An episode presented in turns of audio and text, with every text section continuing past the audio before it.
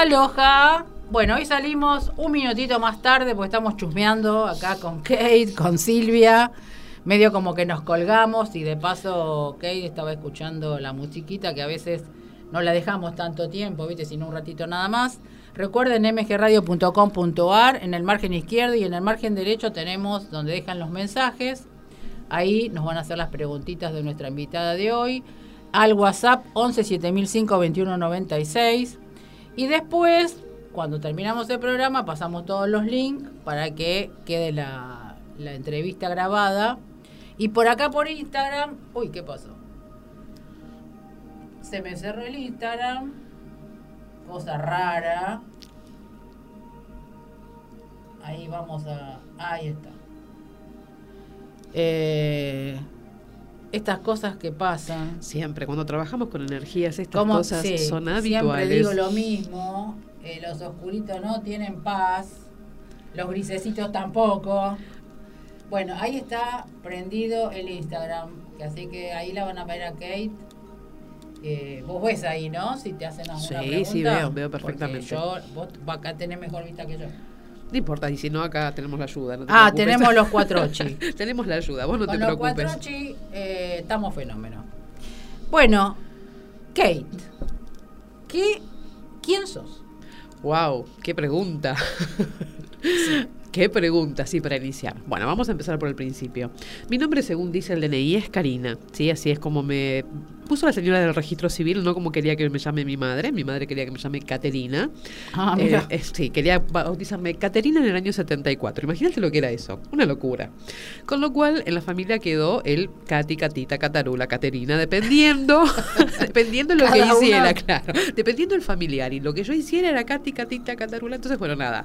Cuando pude registrar mi primer libro, lo registré con el seudónimo de Caterina Basari. Y así es como en todas las redes sociales me conocen Ah. como Caterina Basari.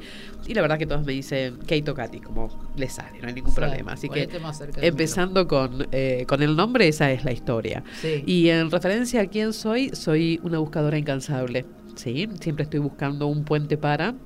Y me gusta facilitar herramientas de toda índole. Eh, mi historia comenzó con alquimia, siendo muy joven, a los 16 años, y después de ese camino que se abrió, se empezaron a abrir otros caminos maravillosos que fueron de la mano. Uno fue... eh, Pero, ¿qué te llevó a comenzar con la alquimia? Porque siempre hay algo, ¿no? Sí, por supuesto.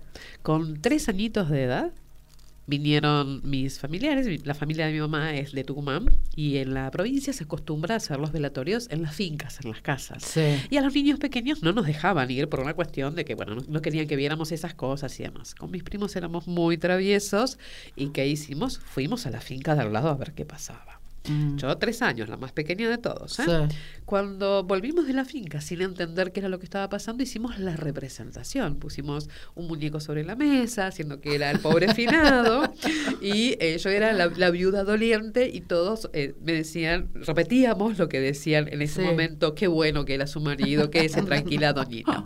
En el medio de semejante representación vino mi abuela, mi mami. Y lo primero que hizo fue empezar a matarse de risa. Venían todos por atrás a gritarnos y mi abuela se empezó a matar de risa. Entonces la miro y le digo, mami, el papel que ustedes están buscando de la tía Carmen está detrás del placar. A mi media lengua con tres años. Ese papel hacía más de 15 años que lo estaban buscando. Sí. Entonces agarraron todos los hombres de las familias, esos roperos gigantes que hay en las Sí. fincas, entre todos corrieron el placar y el papel, plac, cayó ahí. Entonces automáticamente se dieron vuelta todos y mi abuela, que no se extrañaba de nada de eso, me dice, "Mm, bueno, a ver, contame algo más, ¿qué es lo que ves? ¿Qué, qué es lo que te dice la tía? Y desc- describí a esta tía que había fallecido hace 20 años. Claro.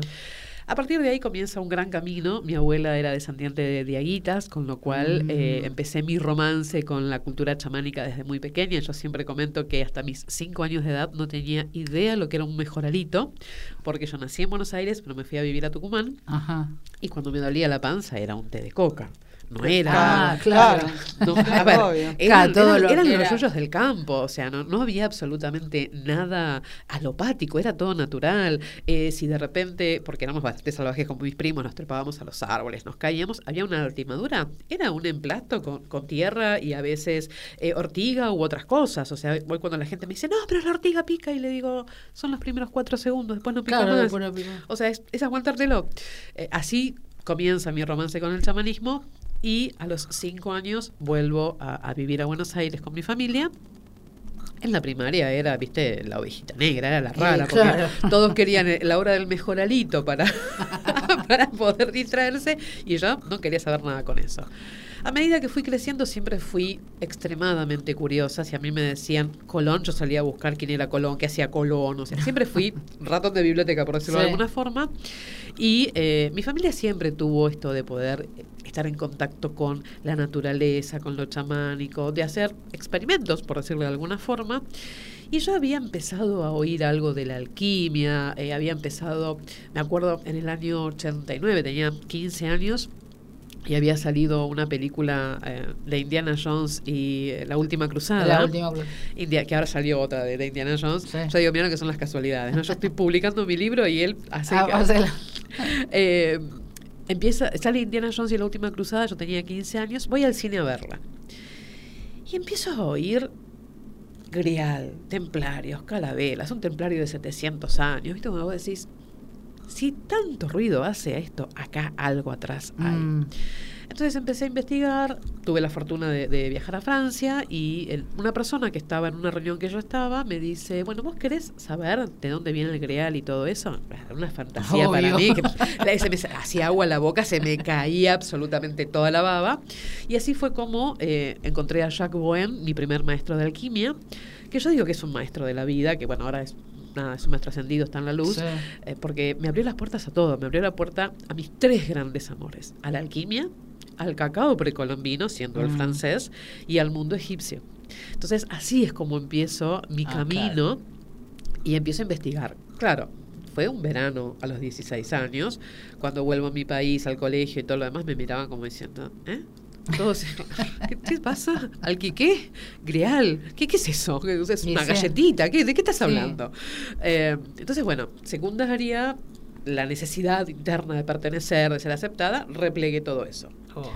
A los 18 años dije, yo no voy a replegar nada más. Terminé la secundaria, est- estaba haciendo mi ingreso a la facultad. Y dije, bueno, como terminé la secundaria con, los- con 17, tengo un añito hasta los 18 como para hacer lo que quiera. Mm. Entonces me fui a Estados Unidos. Cuando me voy a Estados Unidos, voy a New York, al Museo de Ciencias Naturales, y me paro, brutalidad pura la mía con lo que voy a contar ahora, me paro frente a, a lo que yo decía era una cosa redonda gigante con un montón de caritas raras. Era la representación del calendario maya, pero ¿qué pasó? Cuando me paré frente a ese calendario, que después supe que era el calendario, no en ese momento, empecé a mirarlo y fue como si algo hipnótico pasara Claro, se te movió algo. se me movieron muchísimas cosas porque además veía una cabeza olmeca al lado que tenía casi mi altura y yo decía, ¿cómo es posible que esto esté aquí a tantos kilómetros de su lugar? Bueno, la cuestión es que eh, todo el mundo hablando inglés alrededor, mi inglés en ese momento era peor que el de ahora todavía, no es que el de ahora sea muy bueno. Eh, y había una persona al lado, se ve que hago un comentario en voz alta y había un chico al lado mío y me dice, ¿sos argentina? Le digo, sí, vos también, con una cara de desesperación. o sea, dos criaturas de 18 años. Digo, sí, vos también. Sí. Eh, y le digo, ¿sabes qué es esto? Espera, leamos el cartelito. Tan bruto como yo, Pablito, Sí. que nada, mi amor, si alguna vez escuchas este audio, sabes que te adoro. Pasaron muchísimos años y seguimos en contacto. Y le digo, ¿y si nos vamos a México de acá? Estábamos New York, ir a México no era tan Claro, ahí trágico. nada más. Bueno, llegamos a México como dos este, perdidos en la neblina, ¿sí? Y empezamos a investigar y demás y nos encontramos con eh, un pueblo huichol. Me enamoré. Y así fue como me quedé seis meses con los huicholes. Ah. Y ahí aprendí de la nana tonaltil todo lo que tiene que ver con las ceremonias de cacao, con la Mm. medicina del cacao, no las ceremonias que hacen ahora que se sientan alrededor de un fueguito y toman Y un está, chocolatito, ¿sí? Sino toda la implicancia de las ceremonias, con los nahuales tradicionales. Eh, ahí conozco lo que es la, la medicina del cacao como tal. Y fue una de las experiencias que más me marcó, porque después las veces que volví a México, siempre busqué diferentes pueblos para ver las diferentes eh, visiones que tenían Mm. del cacao y del chamanismo. Así fue como en los viajes a México, a Guatemala, aprendí lo que son las sanaciones chamánicas, siempre acorde a la cultura eh, maya quiché, ¿sí? No a otras culturas. Yo no, no trabajo ni con el chamanismo andino ni nada de eso porque los respeto pero los desconozco. Claro. Entonces, como no me gusta trabajar con cosas que no conozco, eh, mi- Te dedicas a con me eso. dedico exactamente a lo que es el chamanismo tradicional eh, maya quiché, respetando la cultura, ¿sí? Entonces eh, es como muy puntual ese foco con el chamanismo. Y todo este camino empieza de ahí, del, Claro. del romance con la alquimia y Jacques Bohem, que en su momento abrió todas esas puertas mágicas y me enseñó. Eh, vos pensás que con 16 años me menciona a una mujer que le decían Miriam la profetisa, Ujú. que en el año 70 o un filósofo Sósimo de Panópolis la había mencionado en un escrito como la primer mujer alquimista. Mm. Entonces yo dije, wow, ¿a que no sabes qué hizo esa mujer alquimista? ¿Qué? Todos en la cocina conocemos lo que es el baño María. Claro. Lo inventó ella, Claro. básicamente. Además, Sí, ahí, cuando descubrís tantas cosas que uno ignora, ¿no? Totalmente, así como bueno fue la, la que inventó el destilador y un montón de cosas. Y después los caminos de la historia. eh, hay como acá dos partes de la biblioteca, una que me avala y otra que me dice estás chiflada del tomate, Sí. que dicen que eh, Miriam la profetisa o María la judía era María Magdalena. Claro. Pero es así. Es que la Exactamente, es así. Si es María así. Magdalena estaba en todos lados. Totalmente, absolutamente. y Eh, ese, bueno, ese es mi tercer gran amor, ¿no? Sí, Alquimia sí, sí, y todo esto. Avalado totalmente porque ya, bueno, ahora viste que estamos en esto de que se están levantando todas las tapas Sí, totalmente. para que la gente empiece a ver y darse cuenta de que toda la historia contada es toda una mentira. ¿no? Absolutamente, pensemos esto, que eh, primero que la Biblia no fue escrita eh, por los protagonistas, ¿sí? Fue es- escrita o recopilada por personajes que tuvieron después. Uno de los evangelios más importantes, que es el Evangelio canónico de Lucas, canónico porque es reconocido Sí, por la iglesia, iglesia. Lucas ni siquiera había conocido a Jesús. Claro. Y es el evangelio más reconocido y que más se utiliza y demás. Y las interpretaciones de la iglesia a lo largo de los milenios han sido de acuerdo al mejor postor, ¿no? Imaginémonos esto. Una mujer que en los principios de los siglos sabía leer, escribir, tenía fortuna, eh, comandaba un ejército de celotes y además era hija de un sacerdote de una casa monea, con lo cual era una princesa monea, Claro. claramente había que silenciarla de alguna forma. Y sí, y Y sí, es- así es como se le hicieron a todas las mujeres. pero por supuesto. Sí, eran las principales. Por supuesto, o sea, fue la primera en ser denostada y durante dos mil años vilipendiada y nada, fuera puesta, puesta fuera de lugar. Pero tenemos cientos de mujeres que han sido así, que se les ha callado su voz eh, por el conocimiento que tenían. Claro.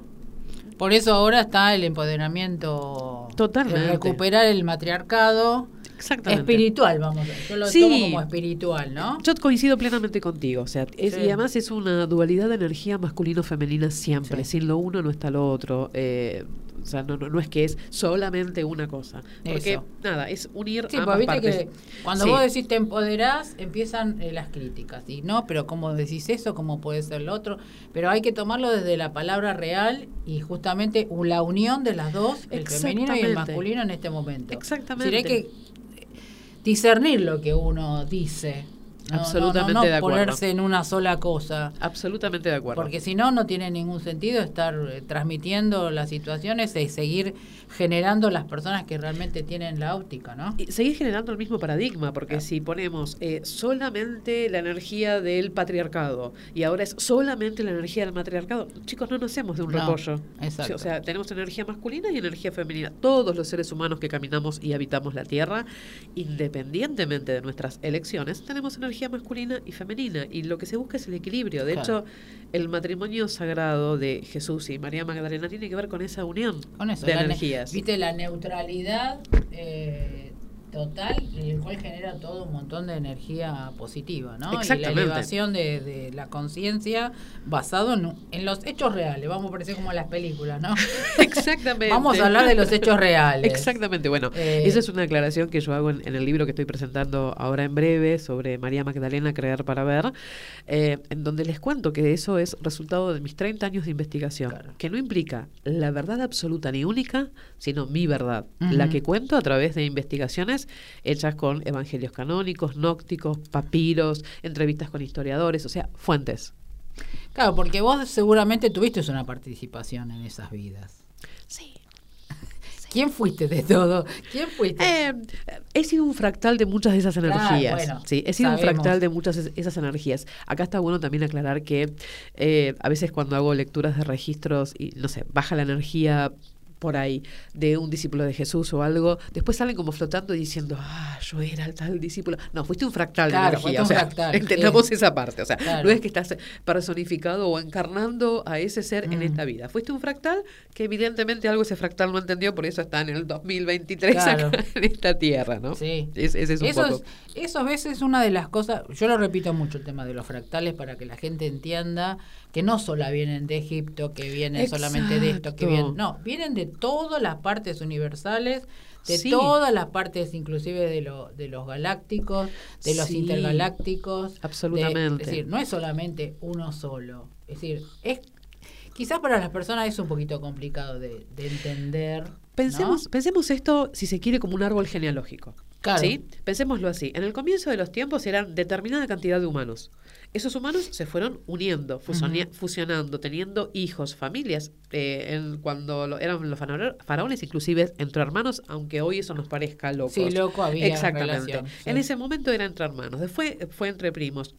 Y de todos esos fueron descendiendo. Entonces, nosotros, o sea, hay un estudio muy interesante que se hace en sangre, que te sacan por eh, tu ADN en sangre cuánto la- porcentaje, sí. cuánto porcentaje de cada pueblo tenés.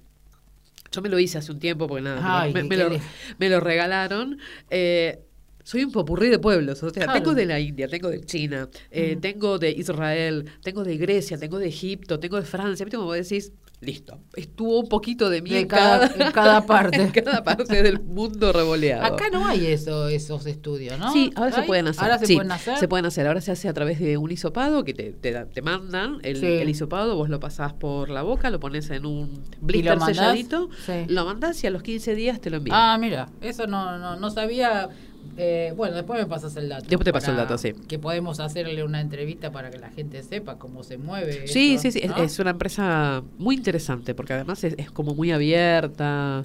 eh, No, no es que tenés que pasar 10 millones de filtros para hacerte el examen, no, mandás el mail. Sí, pues yo vi el- una vez, una sola vez vi un video que justamente había un montón de chicos en los cuales estaba esto de que si vos sos judío, si vos sos musulmán, si vos sos... Y se quedaban sorprendidos cuando tenían la respuesta de que resulta que había un primo. Sí. ¿Viste? Fue un video muy muy lindo, No, muy fuerte también. muy. Me agarra frío cuando lo, lo...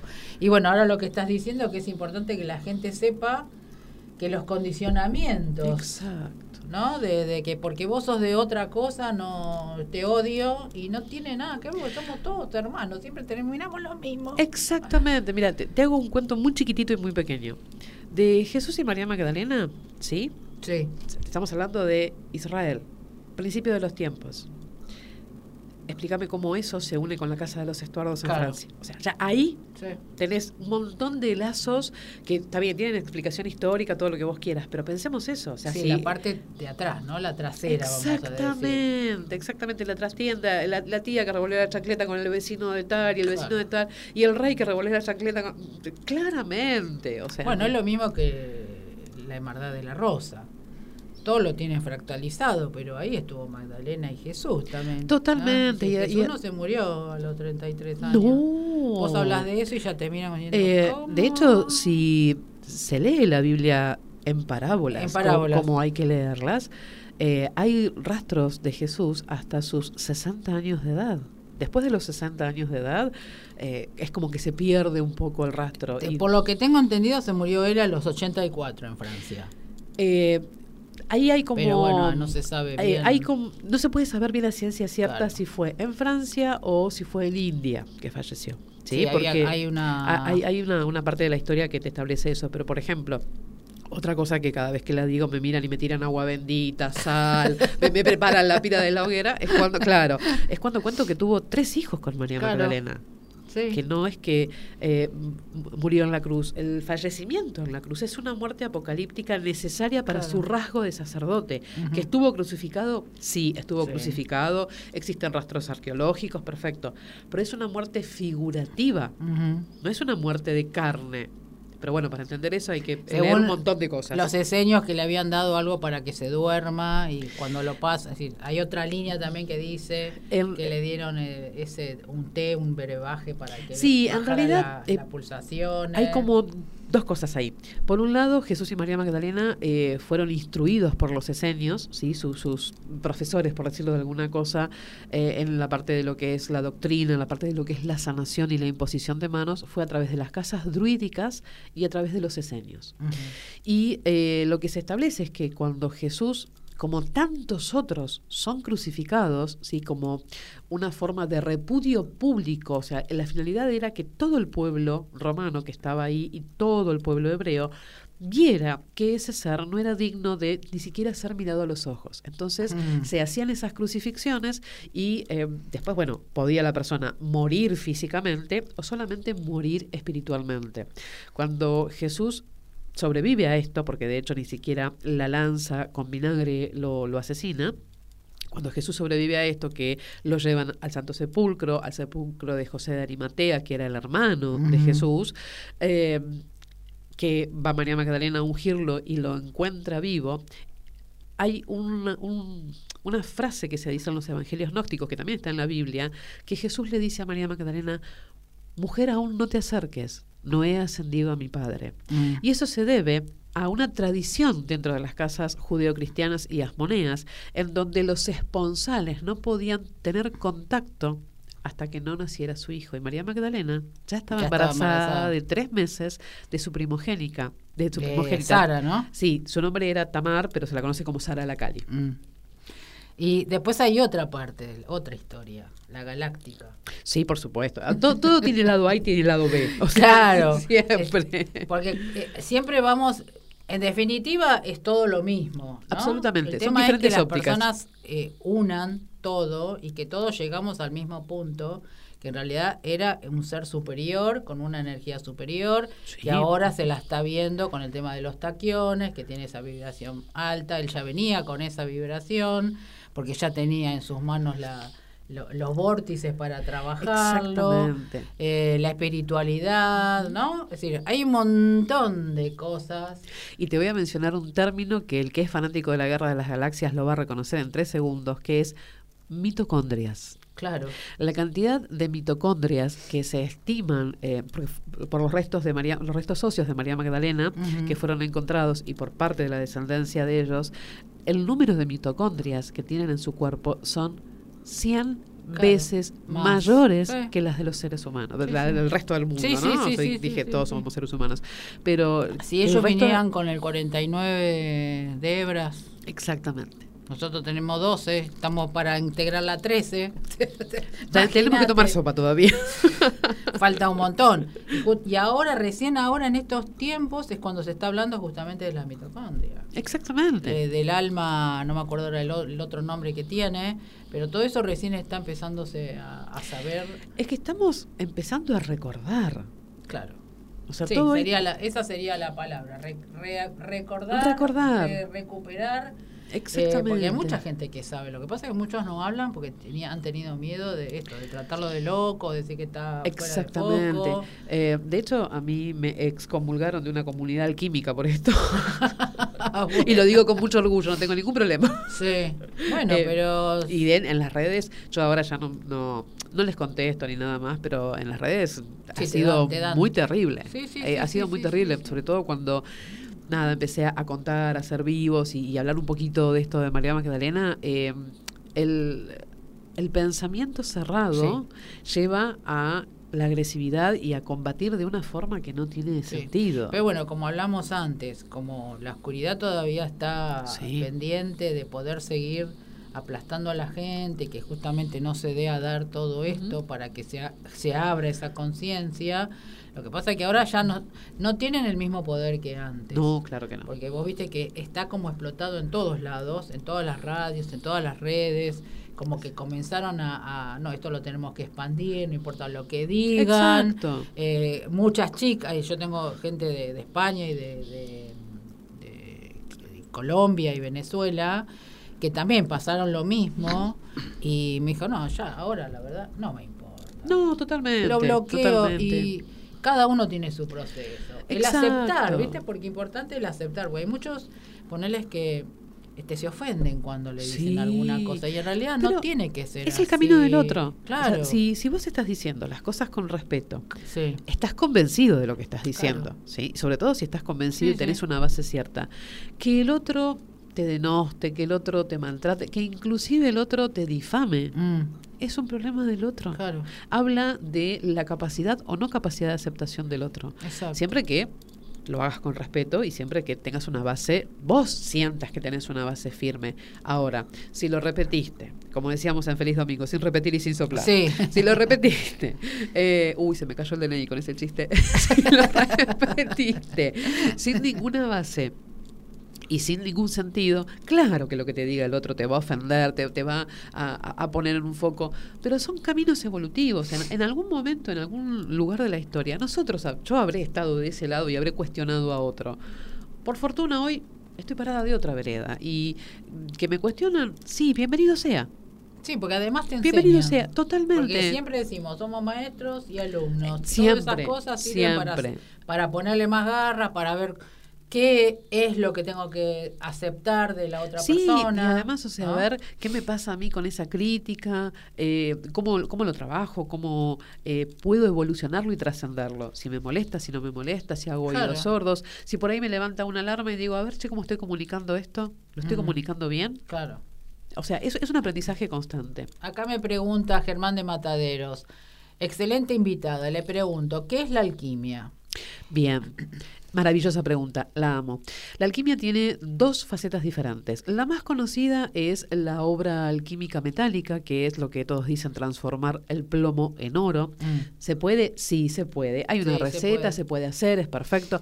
Se necesita una práctica bastante intensa, pero la finalidad de la alquimia, del plomo que habla, es del Saturno del cuerpo, del Saturno del alma, de la noche oscura del alma, mm. para transmutarla en la piedra filosofal, que es lo que se conoce en la alquimia como el rubedo, que es la máxima expresión del ser. Y esa máxima expresión del ser, eh, no en vano, la piedra filosofal está representada en un rubí, el color mm. rojo, en el rubedo. Ese rubí representa la pureza del corazón. La alquimia es la trascendencia y la evolución desde la oscuridad del alma hasta la iluminación del alma, que es algo permanente. Mm. No es algo que lo haces una vez y dijiste, ah, ah no, ya está, estoy. Los iluminados están en otro plano, todos los humanos que necesitamos hacer cosas estamos acá. El trabajo alquímico requiere de un gran compromiso, no es simplemente repetir fórmulas o hacer macerados o calcinaciones o destilaciones, esos son eh, procedimientos técnicos, pero con cada uno de esos procedimientos, tu alma y tu cuerpo cambia. Cambia cambia, porque todos, inclusive en un mismo día, pasamos de lo que se conoce el nigredo, que es el plomo, la parte oscura, al albedo, que es esto de, che, ¿sabes qué? Hoy estoy muy oscuro, bueno, lo acepto y lo integro, mm. que es esta boda alquímica, de ahí se pasa al estado citrino, que es donde vos decís, listo, acepté la oscuridad que tengo, no me la apropio, pero sigo trabajando para trascenderla. Y el seguir trabajando ese citrino te va a llevar al rubedo, que es la máxima expresión. ¿sí? La alquimia es un proceso de transformación. ¿sí? Todo el mundo te dice, eh, la alquimia es la transmutación espiritual. No. No. No es transmutar, vos no cambiás una cosa por otra, porque vos no cambiás, vos siempre vas a ser el mismo ser, vas a permeabilizar situaciones, emociones, procesos, acciones y algunas cosas las vas a aprender y vas a evolucionar. Otras cosas no las vas a aprender y vas a seguir calcinándote y estar en el digredo, ¿sí? Está perfecta la, la, inter- lo- la explicación, ¿no? Porque a veces eh, se creen que es nada más, bueno, voy a aprender para tra- transmutar el, Bueno, el de- carbón en oro. De hecho, eh, yo hace dos, ya el año pasado dejé de dar formaciones de alquimia porque venían eh, con el- venían con esto. Bueno, decime cuál es la fórmula mágica, decime Claro. qué hago. No. No, no es eso. Acá Sergito dice de Nordelta, son geniales tus invitadas. Escuché por ahí que hay diferentes tipos de alquimistas. Escuché por ahí algo de estafadores. Muy buena charla. Sí, Claro. sí, claro decir, que ¿qué, te- qué cuidado tendría que tener una persona Primero, eh, con esto, no? eh, el, el alquimista en sí mismo es una persona que trabaja determinados materiales. ¿sí? Puede, hacer, puede trabajar con la metalurgia, puede trabajar con procesos para hacer productos que son alquímicos. Esos productos, no existen los productos alquimizados. ¿sí? No existe lo que es. Si alguien te dice, mira, eh, tenés esta velita alquimizada, no existe. no existe. Para que un producto sea alquímico, tiene que haber pasado mínimamente por 13 lunaciones, es decir, un trabajo de un año. ¿sí? Cuando vos vayas a comprar un producto que te digan lo hizo un alquimista, bueno, pregúntale, ¿bajo qué luna lo hiciste? ¿Cuál es la regencia? Mm. Y si te dicen, no, bueno, mira, le puse símbolos de Reiki, lo vibré, le puse cristalitos, será un hermoso producto vibrado, pero, Pero no, no alquímico. ¿sí? Por- te doy el ejemplo de las pastas alquímicas que elaboro yo. Hay otros colegas que elaboran pastas alquímicas con otras formas, pero hay varios colegas que lo hacen. Mis pastas llevan 33 meses de trabajo. Claro. Y yo hago, no es que hago, listo, 5.000 por mes. No, en un momento del año, de- con determinada luna, con determinada intención, pongo a trabajar, primero por un lado la calcinación, por otro lado la maceración, la destilación, eh, el, el regalgado, o sea, utilizo los siete procesos de la alquimia para hacer ese producto en particular, que Ujú. tardó 33 meses en hacerlo. Después están estos que te dicen eh, la alquimia del ser. Mm. Vení que yo te voy a enseñar a transmutar tu ser para que vendas 10 millones de dólares, para que se te vayan todos los problemas en tu vida. Si vos no trabajás tu ser, Sí, no nada de eso va a pasar. Porque como hablábamos hace un ratito, la alquimia es un trabajo muy personal. Claro. ¿Sí? Y es un trabajo uno a uno. ¿Que podés tomar clases de alquimia en grupo? Sí, claro que sí. De hecho, aquí en Argentina eh, yo- hay alguien que amo y adoro profundamente, que es Julio Ascoaga, que fue uno de mis maestros aquí en Argentina, por su respeto, por la conciencia que tiene en la explicación, por, por cómo facilita las clases de alquimia, que es la alquimia hermética tradicional, no es esta alquimia nueva de, eh, no sé, agarro eh, el aceite que compré en once y te lo pongo en una velita y te digo que es una vela alquimizada. Claro. ¿Quién consulta a un alquimista? Consulta a un alquimista quien realmente quiere hacer un cambio absoluto en su vida. Quien está dispuesto a atravesar su propia oscuridad. Porque consultar a un alquimista o ser parte de una sesión alquímica requiere que sí o sí te veas al espejo. Si Claro. no estás dispuesto a eso, no vayas a perder tu tiempo, no vayas a perder tu dinero y no vayas a perder tus emociones, ¿sí? Porque una consulta alquímica eh, es algo que primero no se puede hacer todas las semanas o todos los meses, vos haces una y a veces pasa un año hasta que puedes hacer la segunda consulta alquímica, porque hay mucho por trabajar. Vos ahí pones tu ser al 100% como es. ¿Sí? Y, y algo que es muy importante es estar dispuesto a no juzgarte. Si vos vas a ponerte frente a un alquimista eh, para trabajar tu ser, hay dos cosas que tienen que suceder. Que el alquimista no te juzgue, porque si te está juzgando ya no, es, alquimista. claro. Y segundo, que vos no te juzgues, que tengas la libertad de decir, che, ¿sabes qué? Me mandé un moco, hice esto, hice aquello, pero que lo puedas verbalizar sin miedo y estés dispuesto a trabajarlo. A ver, somos todos seres humanos, todos nos hemos mandado alguna macana alguna vez, reconocerlas, es parte de la alquimia. ¿Qué, ¿Qué diferencia tiene con una terapia? Muchísimas diferencias. Primero, eh, las terapias que hacen los profesionales, como puede ser un psicólogo, un psiquiatra y demás, son terapias que son consecutivas y que necesitan de un tiempo de permanencia. Claro. Las eh, terapias alquimistas son terapias unicistas que tienen una serie de herramientas que no solo van desde el conocimiento hermético, sino que además tienen lo que se conocen hoy por Jodorowsky como los actos psicomágicos y tienen el contacto con la naturaleza sí o sí. Hay mucho trabajo que lo va a hacer la persona. El trabajo alquímico no te lo hace el alquimista. Lo hace quien viene a consultar. Claro. Sí, eso es importantísimo. No es que el alquimista te va a decir, bueno, mira, te vas a levantar a la mañana, vas a tomar un té de pepino a las 11 de la mañana, a las 4 de la tarde uno de frambuesa y a la noche te comes un cardo mariano y ya, Ya se acabó. No, Porque todo eso es placebo para la mente. Sí. O sea, el, el- el trabajo alquímico es un trabajo donde tu ser se compromete. Y antes de decir, bueno, hacemos un trabajo alquímico, tiene que haber una entrevista entre ambas partes.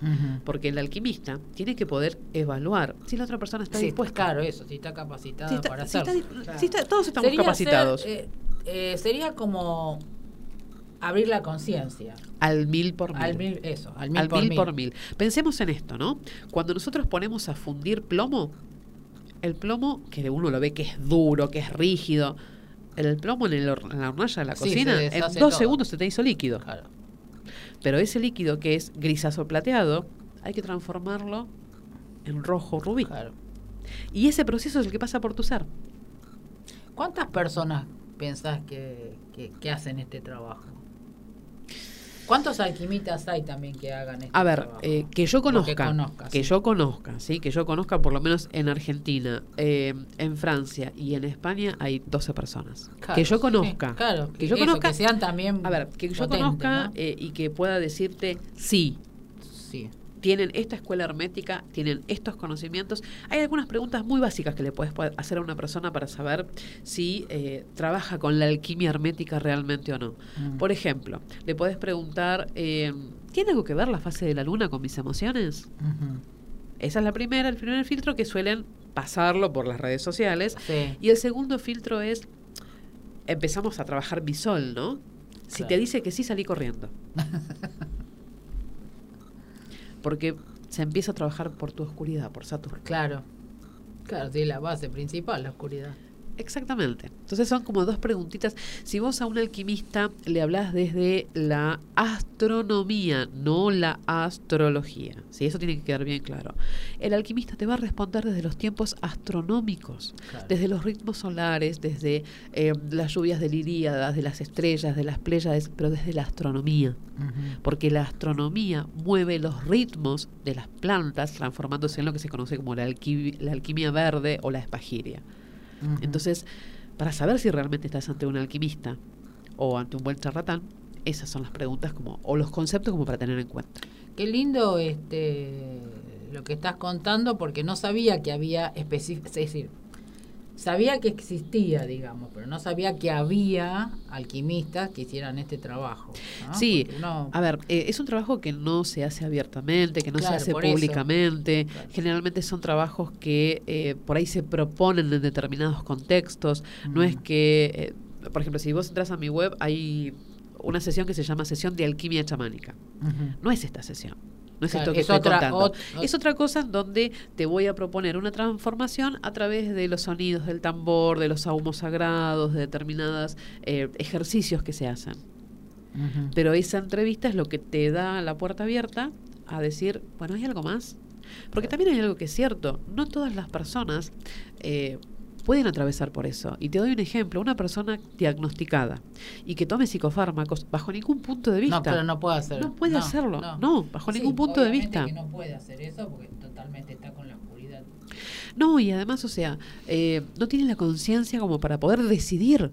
Claro. Y una sesión de alquimia necesita de la decisión de la persona. Sí, tiene que haber una pureza. Tiene que haber mínimamente eh, una voluntad, una voluntad muy concreta, porque eh, quien acepta o no determinados postulados es la persona. Claro. El alquimista va a proponer, va a preguntar, eh, va a informarte, pero la persona es la que tiene que trabajar. Si no estás Es dispuesta decir, a el ser mago, el mago Merlín, ¿cuántos han estado estudiando con él? Porque tienen que seguramente, porque viste que ahora últimamente en las redes todos son mago Merlín. ¿Te cuento algo? Dale. Merlín no fue un mago. Merlín fueron muchísimos magos, Magos. porque Merlín, al igual que el rey David, era un título hereditario. Entonces había tantos merlines como reyes existieron y como magos al servicio de esos reyes que hayan heredado ese título existen. Es lo mismo que cuando te dicen, no, yo estudié con Melquisedec. Claro. Señor, ¿cuántos años tiene usted? ¿Cinco mil? Claro, estoy ante un señor de cinco mil años y no me di cuenta. Claro. Es también esto de empezar a tomar conciencia, ¿no? Que eh, se toma muy a la ligera la utilización de nombres de maestros, como decir, no, porque yo estudio con el Mel- Merlín reencarnado de no sé dónde, porque yo me contacto con... eh, tengamos respeto. Sí, eso, eso es este, importante de- decirlo porque ahora estaba viendo que surgieron un montón y yo dije, ¿qué onda con esto? Digo, Y es- ¿cómo es la que nueva era. que- Además está el mago, Mer- el, el Merlín blanco y el Merlín negro. Bueno, acá hay, hay- acá, eh, para que sea blanco primero tuvo que haber sido negro, Claro. ¿sí? Eh, es como la alquimia. Para poder trabajar con la alquimia, primero tuviste que haber estado en la oscuridad. Si no conoces la oscuridad, cómo es, si no ves la alerta, si no sabes... eh, cuando hablamos de oscuridad no hablamos de matar 48 gallos negros ni, ni, No, ni 23 no. vacas, ¿no? Sí. porque hago esa aclaración porque Sí. nada. Eh, pero si vos no conociste y no sabés lo que es estar mal, lo que es haberte mandado una macana inclusive con el pensamiento, claro. ¿sí? Difícilmente puedes y detectarla. decime, eh, con la pregunta, como me viene en la cabeza de algunos, ¿cómo sanás las enfermedades? Si vos trabajás con, una- con- ¿no? ¿Cómo se trabaja? Porque va a ser la pregunta. Sí. Quiero sanar, tengo que abrazar la oscuridad. ¿Cómo sano? Si se sana, porque la pregunta sería, ¿y me sano? ¿Te querés Haciendo, sanar? Sería la pregunta. eh, Ese es el punto. exacto. A ver, cuando hay una enfermedad en el cuerpo, la que está enferma es el alma. claro. Entonces, si el alma está enferma, lo primero que hay que sanar es el alma. Toda dolencia, toda, toda, toda, toda, desde el dolor de cabeza hasta la enfermedad más trágica, la generamos nosotros, Ah, sí. con nuestro pensamiento y con nuestra emoción. Entonces, si hay una enfermedad en el cuerpo, te vas a sanar sí y solo si crees en vos. Ahora, si vos vas a buscar esa sanación en la imposición de manos de Doña Pepa, que vive en la calle, no sé, Argüelles, Sí, no, uno no es sanador, eso ya está exacto, claro. nosotros somos meros canales. Sí, Lo que puede hacer Doña Pepa es despertar tu conciencia. claro. Y te vas a sanar porque vos pusiste tu conciencia al servicio y esa mujer o ese hombre que pasó por tu vida, lo que hicieron fue despertarte. Claro, Pero te vas a sanar sí y solo si vos querés. exacto. ¿sí? Y eso es una premisa que hay que tener muy en cuenta cuando decidimos tomar una sesión holística. Y algo también que es muy importante es darse cuenta que todo es inmediato, pero nada lo es. ¿Sí? Porque otra de las cosas que te preguntan es, bueno, ¿y en cuánto tiempo yo voy a estar bien? Claro, ¿En cuánto tiempo vos querés estar bien? claro, exacto. Siempre es lo mismo, ¿viste? Siempre es, volvemos siempre a lo mismo. El otro es el responsable, no es la persona que tenés ahí. Exacto, Y exactamente. eso a veces es, eh, no, no, no, no está muy comprendido con las personas, ¿no? Es decir, como el otro día me preguntaba, una chica me dice, mira, te voy a pasar una chica, qué sé yo, le digo, pero ¿sabes lo que pasa acá? Si la persona no suelta todos los dramas que tiene, no se va a curar. No, Y por claro más que, que yo no. le hable, por más que yo le diga, por más que yo le mande la ondita, por más... Si no suelta esa parte, que es lo es justamente lo que la tiene aferrada, no, Es que a veces es más cómodo estar aferrado a todo eso que, que abrirte a la posibilidad de El algo dramatismo. diferente. Exactamente. Ahí, eh, nada, yo tenía uno de mis maestros de alquimia que hacía algo muy gráfico, ¿no? Eh, ¿Viste el velcro? Sí, Bueno, al primero que en la clase empezaba con el victimismo, o sea, cuando contabas algo de la noche oscura del alma, cuando Sí. se ponían en el victimismo, le ponían el velcro así en la, en En la la cabeza. frente y los tenía así un rato hasta que se daban cuenta que decían, che, viste que es incómoda la posición, ¿no? Bueno, es incómodo escucharte. claro. Ah, está buena esa. Estuvo eh, muy, muy didáctico fue, te digo. No, está bien, la verdad que está, está buena la... Está bueno para usarlo en varias... Sí, cosas, sí, sí, sí, ¿eh? sí. Para que sea más claro el tema. Exacto. Eh, pasa, ah, para que no me, se me vaya el tiempo, ¿dónde te pueden encontrar? Porque vos también haces retiros, haces Sí, este, correcto. ta- talleres. Eh, me pueden encontrar en Instagram en arroba alquimia by Kate, eh, es B larga Y, K-H-A-T-E, Alquimia by Kate, o www.alquimiabykate.com o el podcast Alquimia by Kate. Bueno, ahí la pueden encontrar a Kate. ¿En Face también estás vos? Sí, tengo el Pero Facebook, pero es muy... Trabajás más en Trabajo más en Instagram. Instagram, sí.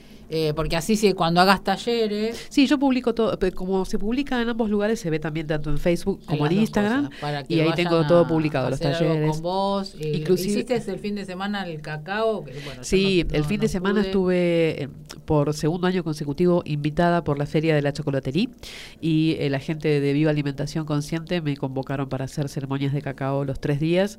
Fueron tres días de ceremonias, nueve ceremonias, 100 personas. Mm, Además, eh, lo mágico que es hacer una ceremonia de cacao eh, con un cacao 100% puro, en una feria de chocolate comercial. Claro.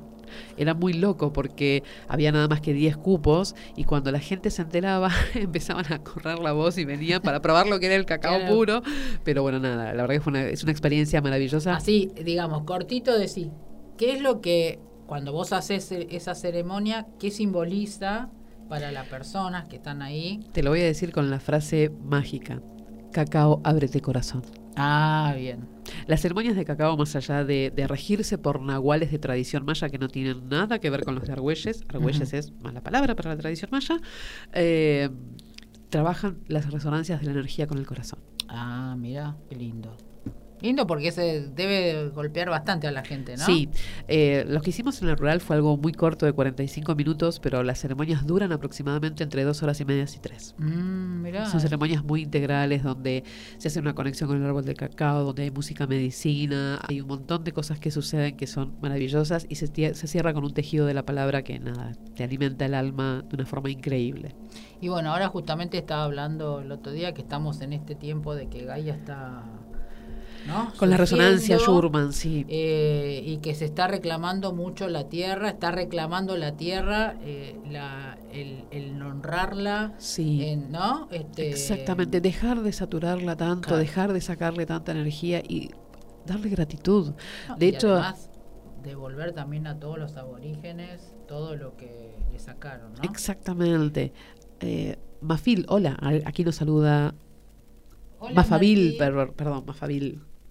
Eh, sí, es, vos sabés que hace muy poquito hubo en México una danza de mil tambores de eh, tatas y nanas originarios tanto de Guatemala, de México y de Honduras, en retribución y gratitud a la tierra, ¿no? O sea, Sí. danzaron por la tierra y plantaron muchísimos árboles. Eso fue algo, pero impresionante de, de sentir, de ver, fue increíble. Y ahora inclusive están apareciendo como más personas, ¿no? Que, que tienen el linaje chamánico. Sí. Y es fuerte, te digo, porque hay muchos que dicen, uy, yo sabes que tengo, me enteré que soy linaje o que vengo de alguien y, y cómo se va dando vuelta todo el tema y cómo se va repercutiendo más en la tierra, porque en realidad Sí. es eso. Es empezar a honrar la tierra, que honrar la tierra no es hacer ecología por reciclar, son dos cosas diferentes, que eso también es importante aclararlo, ¿no?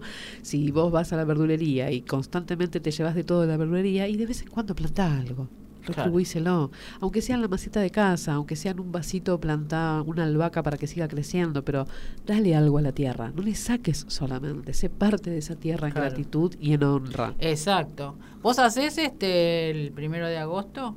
Por supuesto. Bueno, avisame. La caña con ruda, por supuesto. lo- eh, en la época de pandemia lo hice en la maceta.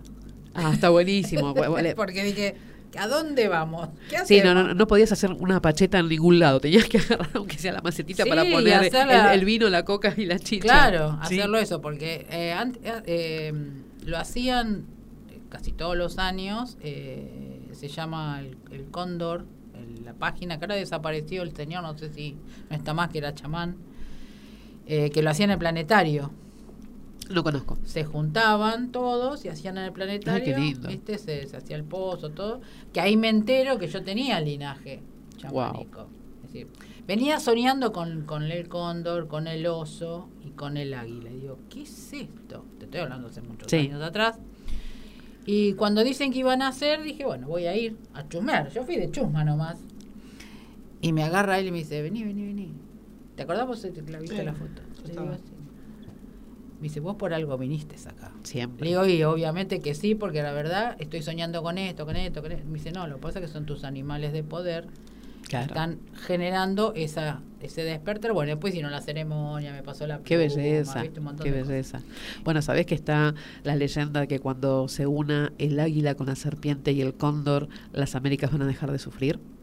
El Sí. águila representa toda América del Sur, la serpiente representa América Central y el cóndor representa América del Norte. Claro. Así que cuando todas las Américas se unan, la Tierra deja de sufrir. Eh, todavía faltan unos añitos. Añitos nada más, yo te diría centurias. ¿Te parece? sí, viene muy lenta la cosa. Eh, para Vicini. Sí, para Vicini. hizo una eh, hizo un dibujito sobre esto de, Sí. de- de- de la- la- el águila, el, el águila, El la águila, la serpiente y el Él cóndor. había hecho el águila, el oso y no me acuerdo cuál era el otro. Varias, varias veces hizo unos dibujos, unas psicografías Sí. que, bueno, hay que interpretarlas porque viste que es complicadito para los tiempos, digamos, para interpretar los tiempos.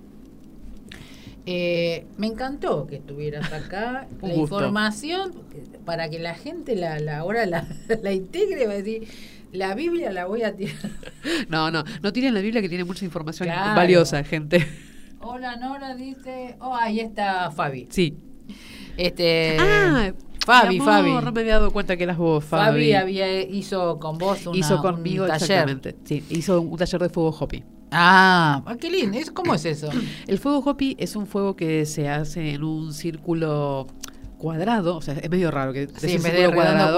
eh, es cuadrado, pero eh, se hace un círculo de sanación de piedras que lo construye la gente, que tiene las orientaciones de los cuatro puntos cardinales, se- sana algo determinado y después se cierra con un fuego que sea que lo hacen solamente las mujeres, las mujeres construyen la pira para el fuego que se construye de forma cuadrada piramidal, o sea, se empieza con una base cuadrada y se va terminando casi piramidal y los hombres lo encienden, pero las mujeres son quienes construyen eh, la la base para, para este fuego. Y después la ceniza esa a veces se reparte, sí, sí, nada, si nos quedamos hasta tarde se reparte y si no se pinta la cara de las personas con Ah, la con ceniza en, en son de bendición y gratitud a la tierra. Claro, es muy lindo el de todo esto eh, del chamanismo porque en definitiva son nuestro, nuestros ancestros, digamos. ¿cómo se le podría hacer? Vamos, no sé si son terrenales, ¿no? Sería Los hopis dicen que la- vienen de las Pléyades. de las Pléyades, sí. Sí, eh, después, además algo que está interesante aclarar es que el chamanismo no es solamente eh, pueblos, no sé, eh, los incas, los precolombinos o los indios cherokees, lakota. Eh, hubo chamanismo en China, en Asia, Claro. en la India, eh, en, en Grecia, en Turquía, en Egipto. Hubo chamanismo en, todas lados. partes, porque el chamán es sanador. Claro. Lo mismo que curandera es sanadora. Entonces se le, se le dice chamanismo a una primer tribu mon- mongol que existió que se dedicaba a sanar con las manos. Claro. De ahí viene el chamanismo. ¿Qué, ¿Cuánta historia que hay para, para, para contar? Eh, ¿Hiciste conferencias? Di muchas entrevistas, eh, hice algunas conferencias en Uruguay cuando publiqué mi primer ensayo sobre la sala Aksha, que nada, viste que un tema lleva al otro, al otro Sí. y al otro. Di algunas conferencias en Uruguay, pero bueno, después me- retiré de las tablas, como quien dice. Tendrías que volver a hacer. Y sí, ahora con la publicación del libro estoy volviendo Porque a- es al ruedo. interesante, es interesante volver al origen. Siempre, sí. Y Por lo menos generar la duda para que la gente vaya a investigar. claro, A mí lo que me gusta es poder eh, darles la herramienta y que si ya quedó el bichito de la duda, fantástico. siempre decimos la semillita de mostaza. Totalmente, porque no hay que tomar lo que el otro dice de forma absoluta. Fíjate qué te resuena, qué no te resuena Claro. y anda a investigar y, y saca tus propias conclusiones. ¿sí? Sí, si sí, por sí, lo menos sirvió para eso, bueno, bienvenido sea. Sí, sí, tiene que ser así. ¿Qué, qué le podemos, eh, qué tips o qué palabras o algo le podemos dejar a los oyentes? A ver, vamos a dejarle eh, uno de, de cada uno de mis amores, si te parece. Dale. Desde la alquimia eh, hay un ejercicio muy sencillo que es la gratitud. Cada mañana cuando te levantes, agradece el haberte levantado. Exacto. Pero agradecete a vos, porque si vos no lo hubieses decidido, tampoco te hubieses Claro. levantado. Y agradecete aunque la oscuridad te haya abrazado. ¿sí? Mm. Por eso eh, la gratitud es el gran ejercicio de la alquimia que existe por excelencia, que después se transformó en el hoponopono y un montón de cosas, Sí. ¿no? Pero la gratitud es el gran ejercicio de la alquimia. Desde el cacao, si tienen oportunidad de conectar con un cacao 100%, aunque sea el 70% que se consiguen en las dietéticas, con un trocito, cuando lo pongan en su boca, escuchan los latidos de su corazón. Mm. El latido del corazón es el latido de la tierra. Y el latido de tu corazón, si sos capaz de oírlo, sos capaz de amar. Si no lo podés oír, no vas a poder amar. Perfecto.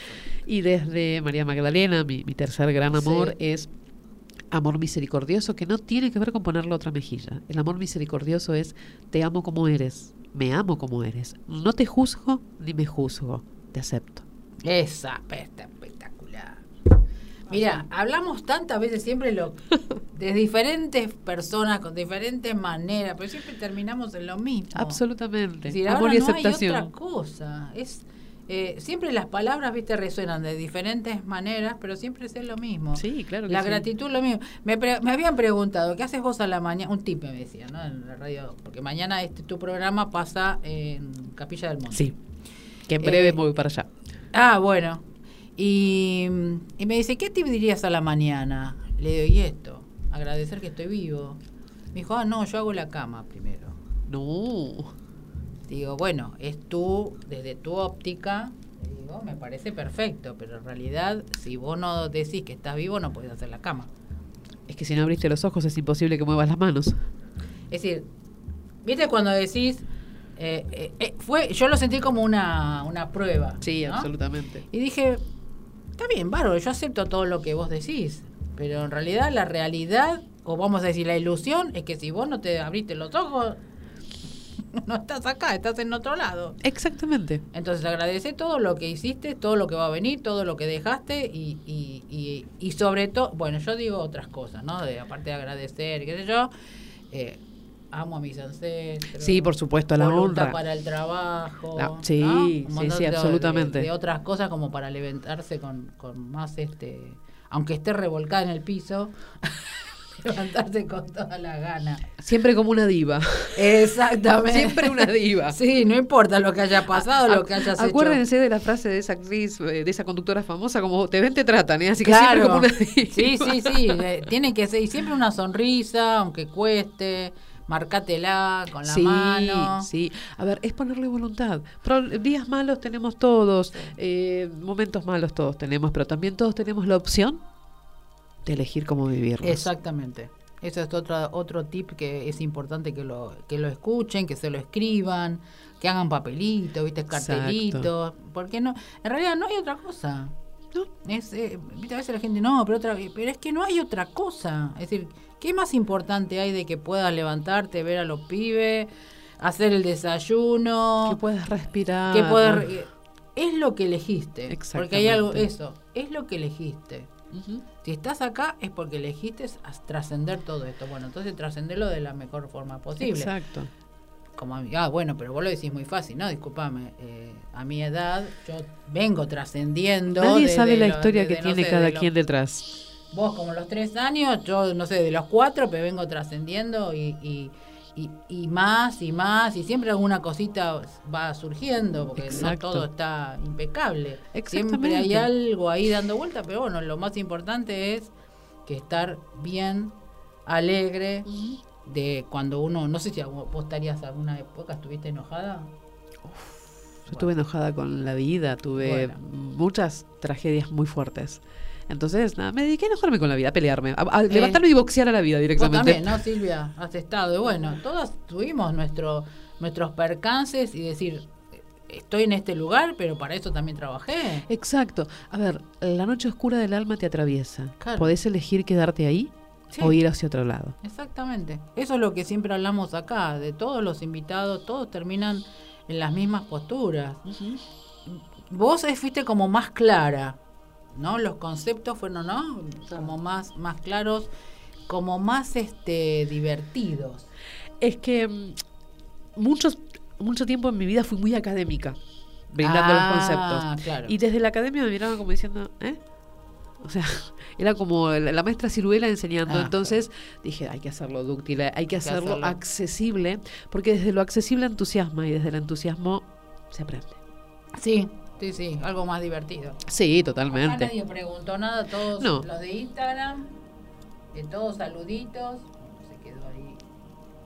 Eh, Es pero tan no interesante todo, tan interesante. Bueno, no, no, no puedes preguntar nada. Te quedas. Claro, porque la información es mucha. No, y aparte es tan clara. Que, que tenés que ir integrando todo eso de a poquito, porque después te va a saltar.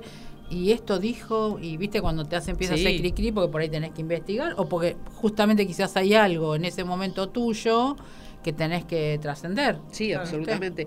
O, o, por ejemplo, cuando está alguien hablando, hablando, hablando, hablando, y te quedó de todo lo que dijo una sola palabra. Claro.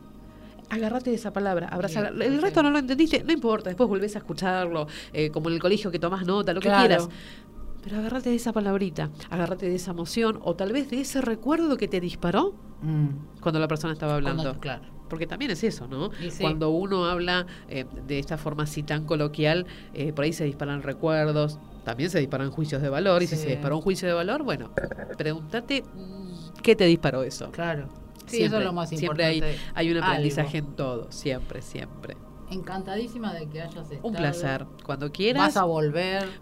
Comprome- por ahí Además estamos hacemos- súper cerca. Hacemos por ahí alguna meditación ya desde Sí, un comienzo, ¿viste? sí. Porque los tiempos, ¿viste? Como vuelan. Eh, podemos hacer alguna meditación, algo ya desde el comienzo. de- de Súper comprometida a eso. Cuando quieras, coordinamos y, y lo, hacemos. Muchas gracias. Un placer, gracias a vos por la invitación. Gracias Silvia. Ella es mi co-radio, le digo yo, ¿viste? Ella viene. Eh, bueno, chicos, ya vieron, aprendan, trasciendan, eleven, eh, no sé, tantas palabras que hay que utilizar para que despierten la conciencia. Podríamos hacer un glosario. Nos vemos la semana que viene con otra invitadita. Eh, Vicente López, bien, está esta chica. Eh, Rosy Luna. Ella eh, hizo un libro sobre el abuso. Ella fue abusada. Que así que va a contar su, su historia. Fuerte, te digo. Y tus libros también, tienen que ver tus libros. Dale el nombre. El 22 de julio sale María Magdalena Creer para ver. Perfecto. Ya después los vamos a recordar, así vamos a, a comprar el libro y leerlo. Eh, os amo a todos, nos vemos el miércoles que viene.